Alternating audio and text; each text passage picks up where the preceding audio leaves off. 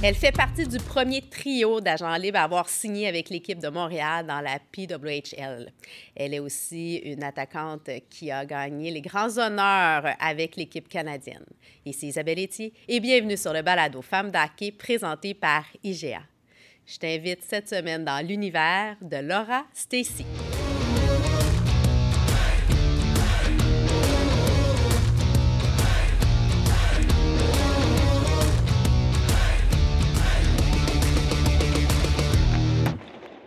Laura Stacy, bienvenue sur le balado Femmes d'hockey. Merci, I'm excited to be here. Tellement contente. Euh, tu es une des premières joueuses à avoir signé avec Montréal, euh, donc avec euh, Marie-Philippe Plein, Anne-Renée Desbiens, euh, dans cette nouvelle ligue professionnelle, donc l'équipe à Montréal. On va parler, bien entendu, de ton parcours, mais juste pour que les gens sachent, je vais te poser des questions en français, en anglais, tu réponds comme tu le sens. Perfect. Perfect. Donc, Laura, tu as, euh, bon, rejoint, tu as signé avec Montréal, comme je disais, tu as déjà joué, ben, tu joues pour l'équipe nationale. Tu as commencé avec les moins de 18 ans en 2010. Tu as fait ton parcours à Dartmouth College. Tu es, de la région de, Toronto. tu as été nommé euh, euh, Rookie of the Year pour ton équipe. Tu as été capitaine. Tu t'es brisé les deux poignets et tu es revenu rapidement au jeu. Euh, moi, ça m'impressionne quand je vois ça. Euh, bon, tu as fait partie de la CWHL, donc où est-ce que les Canadiennes jouaient? Toi, tu jouais contre elles. Tu as même remporté un championnat. Donc, bon, tu as joint l'équipe nationale, euh, tu as remporté la médaille d'or euh, finalement, qu'on était bien contents. Et là, euh, bon, aujourd'hui, bien entendu, ton programme professionnel, on va parler hockey avec toi. Laura, I want you uh, to uh, tell me about how it all started. That that was the path after, you know. But how was your minor hockey? How did you start to play hockey? Yeah, I think hockey's been obviously pretty big in my family ever since I was a little kid. Um, but to be honest, my parents put me in a learn to skate figure skating class because that's what my sister was doing and I hated it. I sat on the ice and cried. I didn't want to be there. I was I didn't want to have the pick on my skates and the fancy outfit. I saw all the little boys going to play hockey and I was like, "Why am I here? Why am I not playing hockey?" And they were like, "Well, Laura, this is what your sister's doing and you can't skate. So why would you play hockey if you can't skate?" Like learn that first. And I was so adamant that I just wanted to play hockey, not figure skating. So I somehow convinced them to let me go to the rink across the way with the boys. And uh, they were right. You definitely need to know how to skate before you can play hockey. But That's true. I think because I loved it and I was having fun, I, I wanted to get better. I wanted to learn how to skate. And I uh, the rest is kind of history. I have played ever since. Uh, I fell in love with the game pretty early. And uh, I played boys hockey pretty much until grade eight ish growing Okay. up. And then uh, they started getting a little bit bigger, uh, faster. So I broke a couple bones, and that was an easier transition to be like, hey, it's it's time. And when I moved over, that's when kind of women's hockey I, I feel like was growing a little bit. So there were more teams, and um, th- that's when I s- started learning about the under 18 team Ontario or the Yeah. national team, or it opened my eyes to potentially going to college in the U.S. too, or or in Canada um, to play hockey. And I think that's uh, that was really important to me, and uh, that's kind of where my, my path led me and, and has taken me to today. So I'm pretty excited and pretty happy that I did get to go on that ice uh, with the boys early on because uh, it's been a really big part of my life, and I'm I'm, I'm glad I've played hockey ever, ever since. I heard uh, an interview that you, you gave, and you said, never stop believing in your dream. How does today your dream is there? So, how do you uh, react on how you already what you already said? Yeah, I think uh, I don't know when that interview was, but I think I still uh, would say that and live by that to this day. I think one of my favorite quotes that onto that is, uh, "Good tem- good timber does not grow with ease. The stronger the wind, the stronger the tree." Uh, and it and it kind of goes hand in hand with that in the sense of uh, throughout your life, throughout your career, whatever it is. I think you're always gonna kind of face those speed bumps, whether it's getting injured, whether it's getting cut. Uh, but if you end up going back to that that dream that you all started that started you in the first place, or why you're playing hockey in the first place, uh, I think it makes it pretty easy to get back up after each one of those setbacks. And I think that's kind of how I've lived by. And it's not going to be easy. It's not supposed to be easy, or everybody would do it. And so the more you can kind of get up from all those little things and, and keep pushing forward, keep standing taller. Uh, I think it's a lot easier to achieve your dream in that way, and I think uh, you're right. We we are achieving that dream right now, getting to play pro hockey for the first time in a sense. Uh, and so I think playing for the national team, playing pro, I think I, I, I couldn't be luckier and more honored. And I think uh, I'm really happy that I kept getting up after uh, each time I fell. Ton arrière-grand-père est un, euh, a été intronisé au Temple de la Renommée, donc c'est King Clancy. Euh, il a joué pour Toronto, euh, pour Ottawa. Tu as choisi de porter son numéro, le numéro 7. Pourquoi? Oui, numéro 7 est très important de moi et mon, ma, ma famille aussi. Uh, my my I never met my uh, great grandfather, mm. but I think he was always around in our family stories. Um, and I think there was times where I got away from number seven because I was like, oh, I, I want to do my own thing. But at the end of the day, I think he's left a huge legacy on, on me, on my family, and and even in in hockey. And so. Uh, I think it's an honor actually to get to yeah. wear number seven after him. Obviously, there's so many other great players that have worn it too, but to have someone in your family uh, wear that number and, and leave that legacy, I think if if I can have any impact on that number as well in our family, I think uh, that would be a huge success. And uh, I, I, love wearing that number. It's grown on me. It's it's my whole life. People make fun of me about it. I wear it around my chest, but. Uh, I think it's just it's stuck with me really, and it just brings me back to my family. Uh, it's not only a lucky seven; it's a working seven. hundred percent. And what? Who was your favorite hockey player growing up?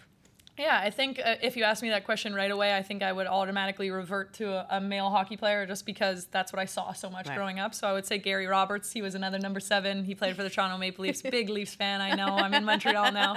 Um, but uh, he was obviously he worked worked hard, played the game the right way. I, I really I loved watching him play, but.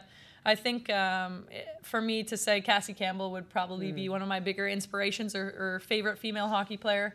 I saw her in the 2002 Winter Olympics, and that was my first ever like view on TV of women's hockey. And yeah. I think that moment, seeing her get that gold medal around her neck, I think I was like, there's something more for me that I want to keep playing. I want to I, I want to be there one day. And I think that spark, um, seeing her, I think it's just a moment I'll never forget and we know now that she's part of the league. Yeah. She's an advisor. How did you receive this uh, this news? I, I, think it's huge news. I think every time we keep adding people um, mm-hmm. to this group, adding people with with knowledge who want to be there, who pa- who are passionate about the sport. Uh, I think there it can only keep going uphill from here, and, and we're really lucky with where we're at right now. But uh, there's tons of room to keep growing, to keep pushing the women's game and women's sports in general mm-hmm. forward. Mm-hmm. And I think having her a part of it is uh, another step in the right direction. Yeah. It's a good addition. 100%. Quelle est ta recette, un recipe uh, you, when you were growing up, une recette d'enfance, que ça goûte la maison? My parents both love to cook. Um, they're great cooks. Uh, but to be honest, they were both work, they worked a lot. They worked hard, uh, and then me and my sister were off to every sport sporting event we could possibly be to uh, after school. So to be honest, when when you ask that, I think the first thing that pops in my head is just a chicken breast, a pile of rice, and and some veggies. Just a, a classic meal um, because we had to get it down in time in order to go to the rink or go to the soccer field. And uh, it, it, was busy for them. And so to, for them to get, be able to get us to all these sports, I think that was that was that go-to recipe that we always had. Obviously now I don't want to go home and have asparagus and chicken breasts all the time. So uh, I think the menus have have definitely uh, kind of expanded and and been a little bit more fun as of late when we go back and have big family meals. Uh, turkey dinner is always a hit, but I think to be honest, that go-to um, staple in our house was definitely a good asparagus, chicken breast, and rice kind of night on our way to hockey or soccer. And now, what is your favorite meal? Ooh, my favorite meal, uh, probably a nice bowl of pasta, maybe, penne alla vodka. Hmm. Uh, I, honestly, I'm I'm a big food person, so I could could say anything, but uh, a nice home homemade or a nice fancy bowl of pasta would would make me happy. Si tu fais changer une chose dans ton parcours, ça serait quoi?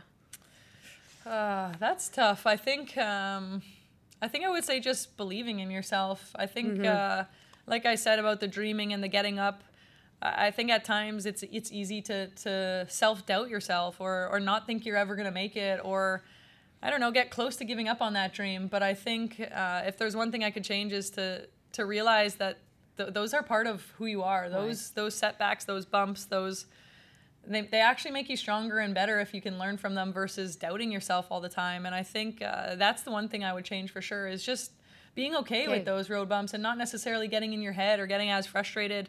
It's fair to do but i think um, if i if i could do that a little less i think uh, who, who knows what, what could have happened earlier or, or how much more I could have enjoyed it along the way. Because now we see you as a successful player. you're part of the national team, you're part of Montreal team, but it was not always easy For to sure. get through there. No, it, it definitely was not easy. Sometimes I'm like, it's still not easy. When is it going to get easy? But I, I don't. I, I don't think you ever want it to be easy. I think that push, that grind, that always fighting to be better and to be more. I think, I think that's who we are as as athletes, as as hockey players, and I think it's positive. I know there's a line, and and at some point you have to be satisfied and and and enough. But I do think that. Um, the more we can push ourselves and, and find that not easy place, I think the better off we're all going to be. And what nourish your passion?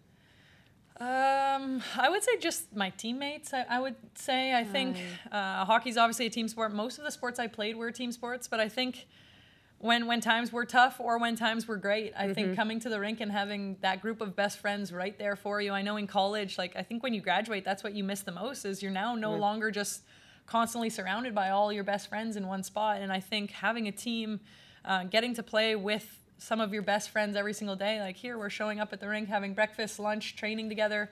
I mean, it's not too bad, right? Like, uh, I honestly think that was a really big part of why I loved hockey so much. Is just the people I've let, met along the way and the family that it's created for me. And now tell me what is the thing you have to do, but you don't like to, to do? Uh, definitely laundry, putting away laundry. Like I don't mind putting it in the machine, getting it all clean, but putting it away after is uh, is not enjoyable for sure.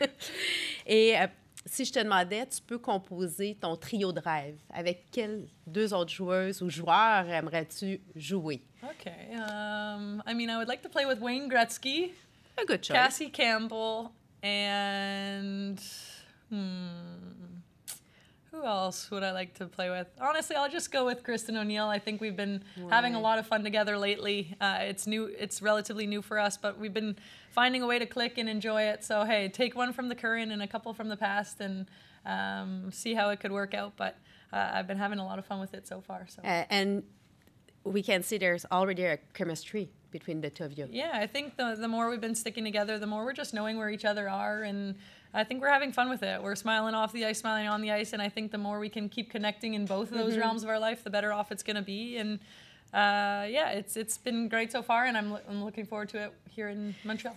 I'm a tennis player, and I know that you love tennis. And this is something I always say to my partner: we have to connect. We have to dance together when we play because it's how we make it happen. You you have to have this connection. I completely agree. I think on all the most successful teams I've been on, it's uh, you're right. They're the most connected. They get along. Right. They want to hang out off the ice. They want to Yeah. go and dance, like you said. But they, I think you just get it, and you want to dive in front of a puck. You want to get it done for them. I think that's uh, when it turns in from a team to a family. Maintenant, tir de barrage, M d'assurance, this, this or that. I ask you, Okay. and you explain me why you dis- you choose that. Okay, cool. Let's start with an easy one. Noël ou Halloween? Noel for sure. Noël. Yeah, I love Uh, it. Noël. I mean, uh, Halloween's fun, but there's nothing like Christmas with your family and opening gifts, giving gifts. It's, it's just a great time of year.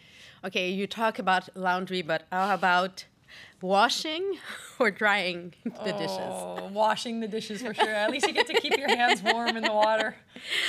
Um, uh, do you prefer a, a country home or a city condo?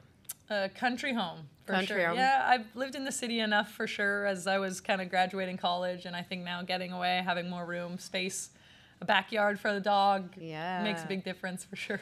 Uh, equity or equal equality? Ooh, um, equity. Equity. I, I mean, I just uh, honestly both are extremely important, but I do think that it's a it's a tough answer. But I think Yeah. I think it is important that we, we don't have to be equal. We just have to. It has to show some side, some form of equity. Yeah. I don't know if that answers it, but, But yeah, it's, it's, it's exactly what I will respond. Um, Est-ce qu'on t'appelle ou on te texte? Mm. Maintenant appel. I think I used to be a, a lot better a texter. Now I'm kind of over the whole texting thing, and it's so much easier to get things done on the phone. So I would say a, a nice call is a lot better for And me. the right answer. Yeah. No interpretation. No, 100%. And no emojis, you know? I'm so bad with the whole emoji thing. you it's like, are you angry? I'm like, no, I just wanted to get my message out, you know? Like, I'm not great. Um, OK. Poulin ou Campbell? I That's a tricky one. I have to go with Poulin for sure. it's your teammate. You Yeah. have no choice. You're right. Uh, okay, another one. Leafs or Habs? Aw, you're gonna get me in trouble here. I know, I Uh, know. I have I- to. Yeah, I have to go with the Leafs. I do enjoy watching the Habs, and I think they're going to be really good pretty soon. And and there's a lot of things that I like about the team, but I can't stray away from my uh, my lifelong Toronto Maple Leafs No, love. You know? There's legacy there. Yeah. OK, maintenant, place aux femmes.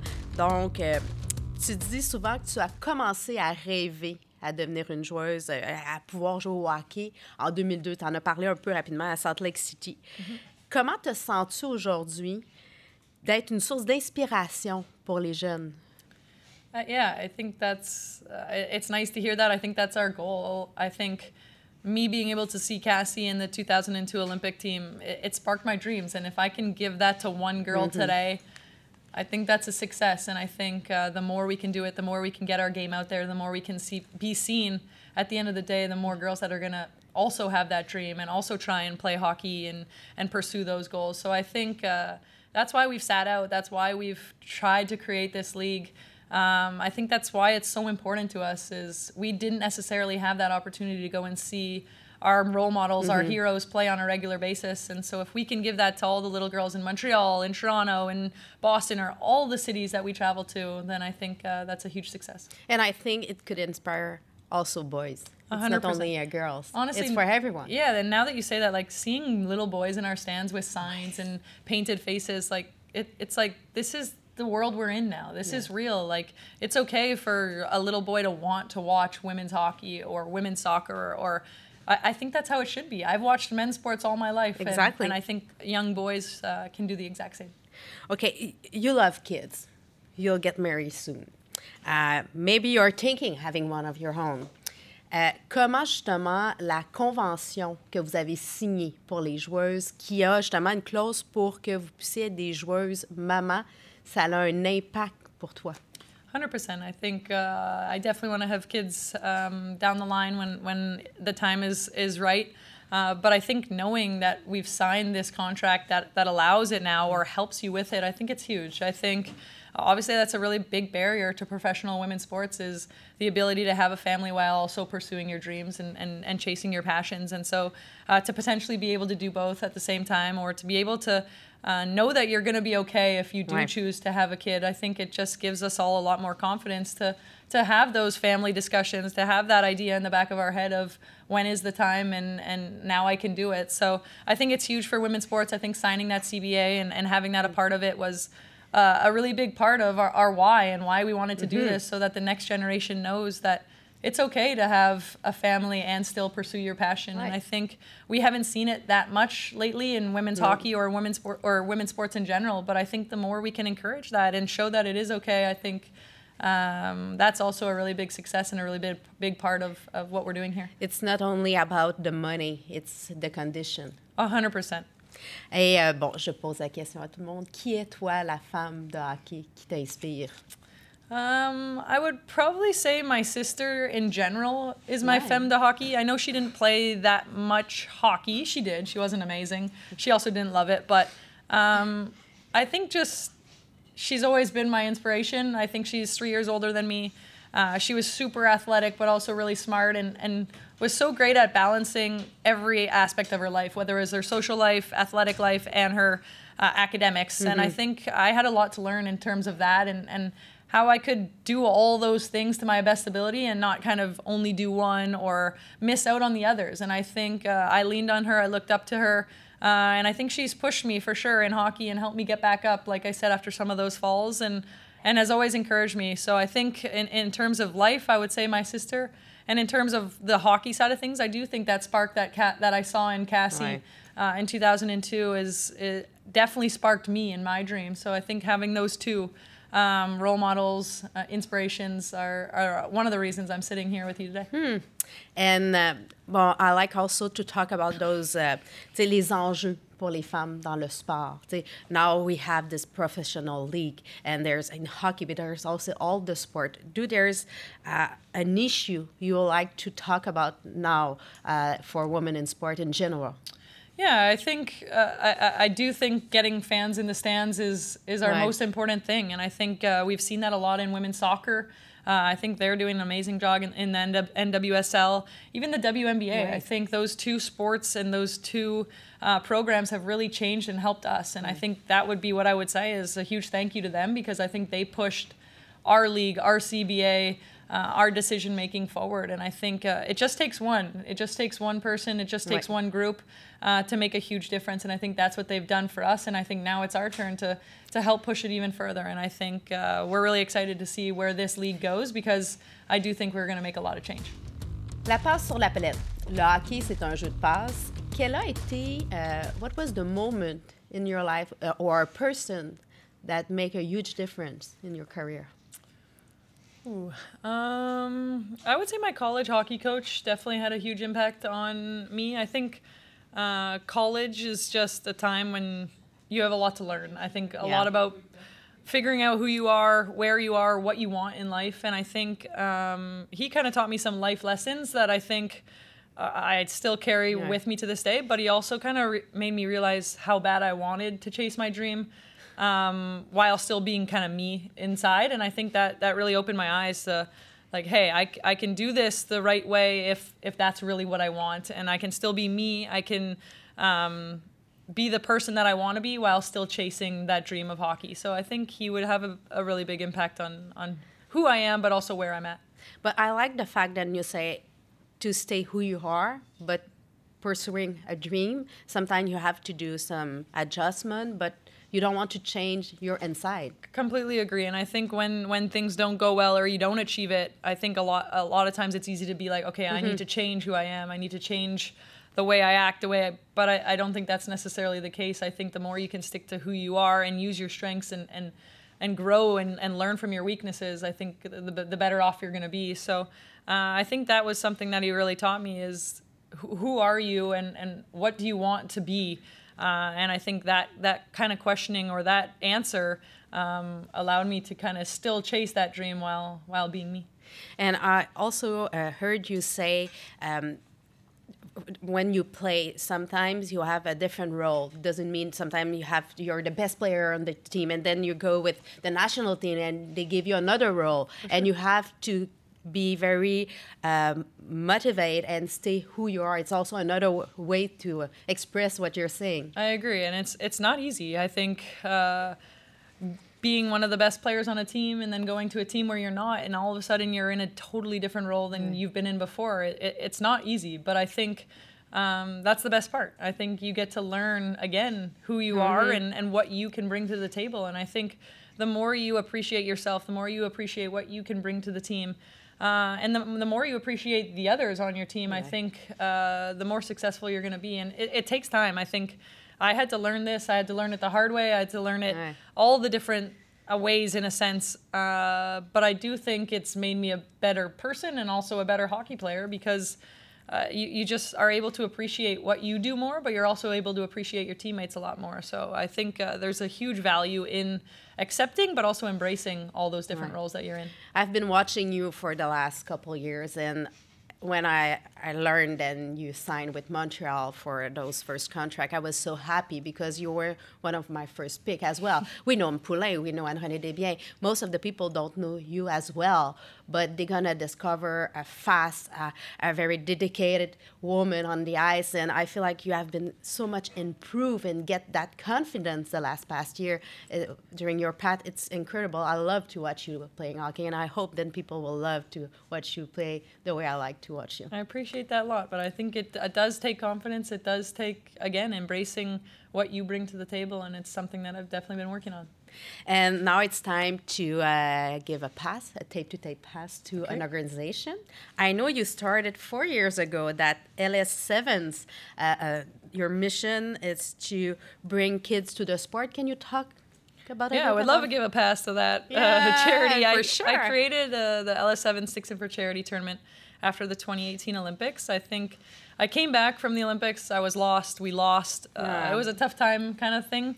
Um, and I didn't know where to go next. And I think uh, it was actually on my birthday and my sister's husband's birthday. We just went outside and we started playing road hockey. And it ended up turning into this huge game. A, pu- a bunch of people on our street, our neighbors, kind of were like, "Hey, can I jump in?" And it ended up being a big street game, and it was awesome. I was like, "This is br- brings me back to my childhood when we would go outside and just play And for fun. hours. Yeah, Yeah, have fun fun, to and, play. and then our parents would call us in for dinner, and that was it. Uh, and so my sister's husband was like, Laura, like, why don't you just start a road hockey tournament and, and see where it goes? Like, start a charity road hockey, and who knows?